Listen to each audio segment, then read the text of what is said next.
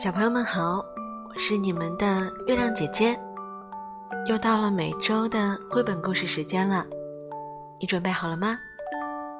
今天月亮姐姐要讲的故事名字叫做《小兔听听听》。清晨，小兔从睡梦中醒来，听到各种各样的声音，于是它循着声音。开始探索这个世界，来听故事吧。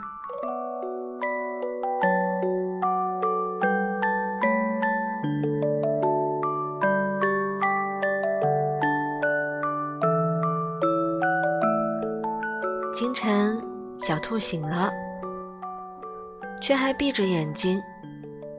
干嘛要睁开呢？它竖起耳朵，倾听着周围细小的动静。猜，他听见了什么？一开始，一切都是静悄悄的。突然间，他听见了吧嗒吧嗒，还有叽喳叽喳的声音。那是什么呀？鸟儿拍拍翅膀，飞出窝，离开了枝头。他听见从很远很远的地方传来“喔喔喔”的打鸣声。那是什么呢？小兔睁开眼睛，沿着地道爬出洞口，去外面瞧瞧。头顶上传来一阵嗡嗡嗡的声音，那又是什么呀？啊，是一只大黄蜂，现在有两只了。小兔啃起一片大大的绿叶，发出细细的声音。是什么样的声音呢？然后，他伸了伸胳膊，这又是什么声音啊？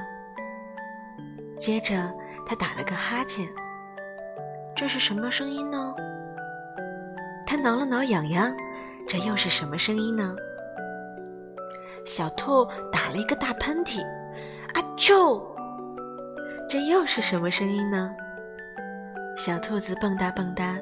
跳到一株巨大的红色三叶草面前，蜜蜂们在这里嗡嗡地飞舞。小兔子吃着红花三叶草，一天就这样过去了。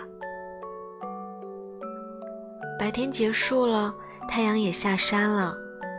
小兔可以听见太阳下山的声音吗？当然不能啦。但它听得见。夜幕降临的时候，周围细小的声响，风越刮越大，越刮越猛，树枝被刮得噼啪作响。这时候，他听到了熟悉的砰砰声，那是妈妈在地上跺脚呢。